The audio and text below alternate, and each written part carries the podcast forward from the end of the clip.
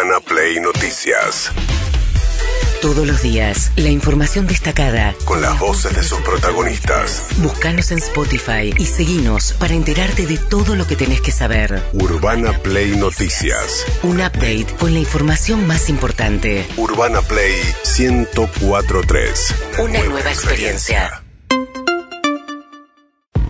Salió el número de inflación del mes de febrero y es altísimo. 6,6%, rompe muchas barreras, una de las cuales que es el, eh, la inflación acumulada de los últimos 12 meses es del 102,5%. O sea, se duplicaron los precios promedio en un año. Sí. Todo vale el doble, por lo menos vale el doble, eh, no todo, porque algu- algunas cosas valen más que el doble y otras quizás un poquito menos, pero son muy pocas las cosas que corren por detrás de la inflación promedio, o sea que en 12 meses las, los precios se ¿eh? Esa es la situación. Pablo Moyano, el secretario general adjunto de Camioneros, eh, decía lo siguiente con relación al tema alimentos. ¿Por qué? Porque lo que más subió, uno de los rubros que más subió, ustedes saben que es una canasta promedio que mide distintos rubros, esparcimiento, educación, transporte, servicios públicos. Hay un rubro que es alimentos y bebidas no alcohólicas. Ese rubro subió por muy por arriba la inflación promedio. Si la promedio fue 6,6 en febrero, alimentos fue 9,8, casi un 10%, muy empujado por lo que pasó con las carnes. Ahora, justo es alimentos, que es en lo que la Secretaría de Comercio con el equipo de masa puso más esfuerzo, Sí. o- que es el precios justos. O sea, ¿qué pasó? ¿Por qué precios justos fracasó como política de contención de precios de alimentos? ¿Qué decía Pablo Moyano? el acuerdo que había llevado adelante el ministro Massa con los empresarios en el acuerdo de precios justos, lamentablemente eh, los empresarios estamos viendo que no, que no lo están cumpliendo, ¿no? Eh, remarcan permanentemente, se van a tener que seguir reabriendo muchas paritarias, cada organización gremial sabe lo que tiene, hasta dónde puede pedir según ha crecido su, su actividad y bueno, Bien, esto decía eh, Pablo Moyano, también culpaba, digamos, por un lado a los empresarios por el incumplimiento. Es cierto que subió también mucho verduras y frutas frescas y la carne que están por afuera de estos Sí. acuerdos. Eh, ¿Qué más decía Pablo Moyano? Bueno, pero esta es la bomba atómica que dejó el impresentable, que, que, que recién lo escuchaba ustedes, honraba a un asesino como fue eh, Blaquier. Eh, Ese tendría que estar dando respuesta y poniendo la caripela y, rindiéndole al pueblo argentino que, hizo con ese con ese préstamo multimillonario del Fondo Monetario Internacional. Y bueno, el gobierno está haciendo lo que puede. ¿Quién quiere ir a acordar eh, con el Fondo Monetario Internacional? Nadie. Pero bueno, creo que era la última alternativa que tenía el ministerio el ministro de Economía, si no está. Bien, está haciendo lo que puede. El gobierno dice eh, Pablo Moyano con una deuda apunta contra Macri que había este, saludado, digamos, eh, declarado sus respetos tras la muerte de Blaquier, el empresario de la azucarera Ledesma, que falleció anteayer, un hombre muy influyente en el mundo de los empresarios, acusado y procesado por delitos de lesa humanidad por complicidad de la empresa con secuestros de trabajadores de Ledesma durante la última dictadura. Pero bueno, retomando lo del fondo, ahora lo que está en discusión, muy en discusión, es el acuerdo con el fondo. Por un lado, la Cámpora dijo es un desastre, se quieren quedar con nuestros recursos naturales, hay que prácticamente desconocer ese acuerdo. Pero hay otros economistas que creen que hay que cumplir con el Fondo Monetario, pero aún así dicen el replanteo que se hizo es insuficiente. ¿Por qué? Porque se le perdonó, digamos, se bajó la meta de recaudación de reservas del Banco Central en función del problema de la sequía. Sí. Pero la dimensión del problema de la sequía es del tal tamaño, dice Manuel Álvarez Agis, que es un economista, que fue el vice de Kisilov, que dice no solamente hay que cortar eso, dice el Estado va a recaudar mucho menos. Entonces, si vos mantenés la meta del déficit fiscal fija, Vas a una recesión. vas a un ajuste brutal. ¿Qué decía Emanuel Álvarez Agis? Siete, perdón. Esta sequía es peor que la del 2009. No podemos seguir con la misma receta si el mundo se te dio vuelta. O sea, si tenés de vuelta una pérdida de 20 mil, no es que yo digo eh, hay que tener más déficit fiscal para, qué sé yo, repartir plata y ganar las elecciones. Ejemplo, de la misma manera que durante la guerra tendríamos que haber subido las pensiones a la exportación para tratar de morigerar un poco lo que fue el aumento en el mercado interno del trigo, de la carne y de sus derivados, este año, con la peor sequía del siglo delante de nuestras narices, deberíamos bajar deberíamos bajar las retenciones. Lo que pasa que si el fondo te dice te, te mantengo la meta del déficit, no querés perder recaudación, porque el déficit es el resultado de lo que te ingresa menos lo que gastás. Si vos bajás las retenciones, bajás tus ingresos. Sí. Entonces, mantener la meta del déficit, eh, si vas a, si encima de que vas a vender menos, por eso que vendés le vas a cobrar menos, te vas a bajar muchísimo la recaudación. Eso es incompatible con mantener la misma meta del déficit. Eso es lo que está diciendo Agis. Discutamos si hay que mantener esta misma meta de déficit en este contexto. ¿Qué más decía el economista?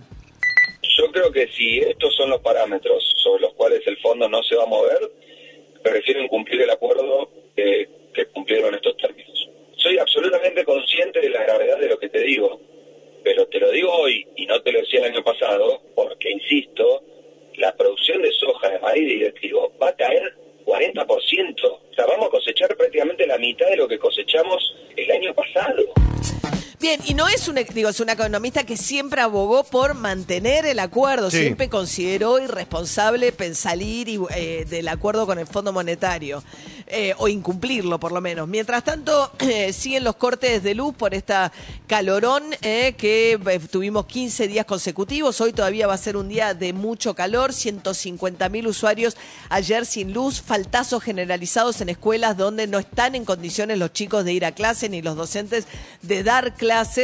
Y con relación a eso, por un lado está la decisión de ir a fondo con la quita de subsidios, que forma parte de las exigencias del Fondo Monetario, pero también enorme cantidad de usuarios que están padeciendo esta situación con cortes de calles en muchos barrios de la ciudad y en lugares del conurbano por vecinos que desesperados salen a reclamar.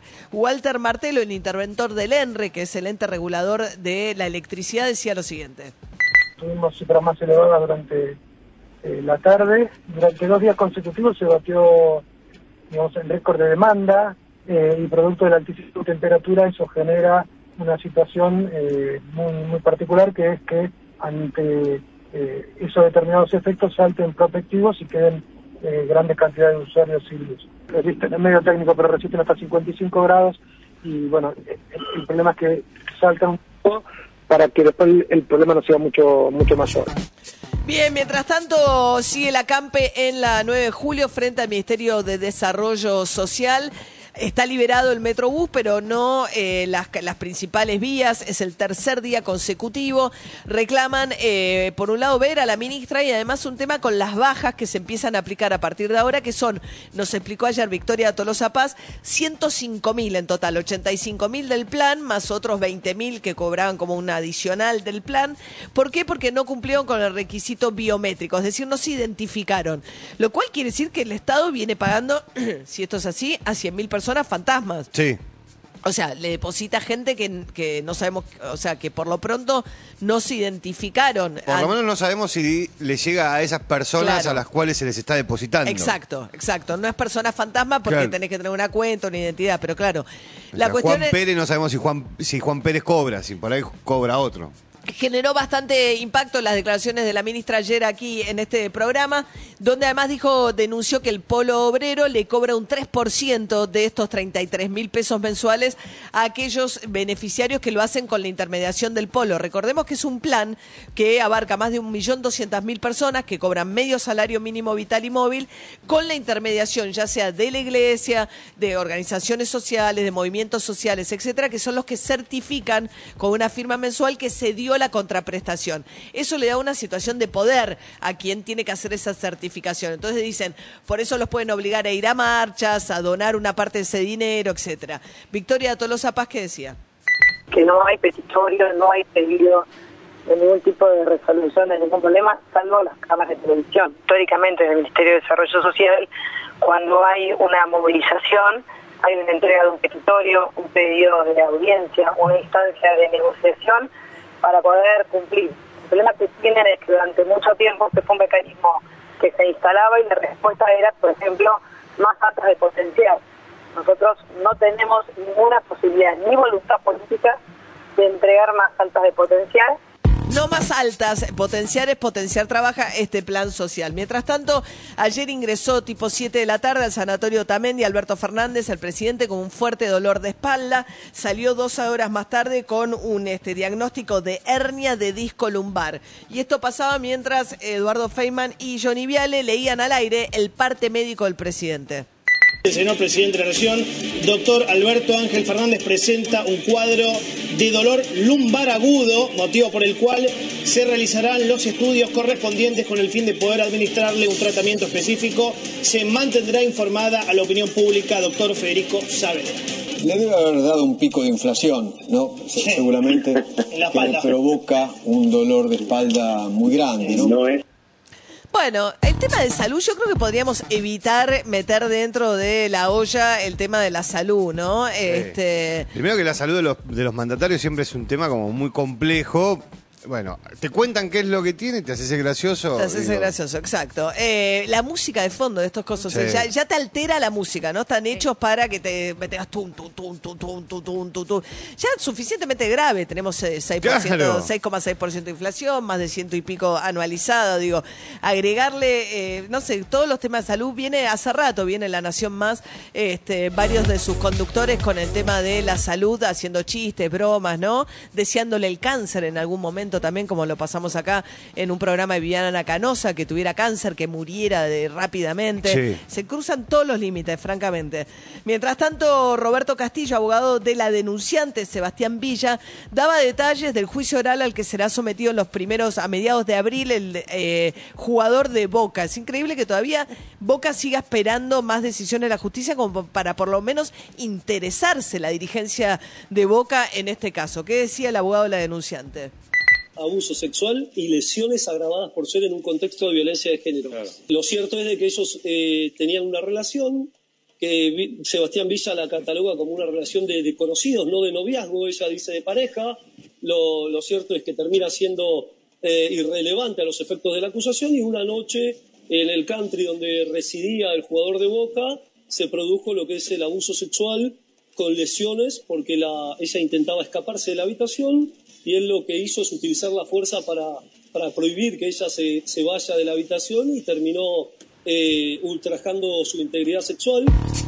Bueno, eh, esto es lo que dice el abogado del denunciante. Vamos a ver qué pasa al cabo del juicio oral. que- 17, 18 y 19 de abril, un juicio oral que en realidad debió haberse hecho en septiembre y que apeló la, este, la defensa, en este caso de Villa, y se va a realizar 17, 18 y 19 de abril en este eh, juzgado correccional número 2 de Lomas de Zamora. Habrá que ver porque se está jugando en ese momento la fase de grupo de la Copa Libertadores de América. Bueno, hasta Habrá ahora no le preocupa. Hasta ahora Boca no hace nada. Veremos qué pasa si Vamos hay sentencia.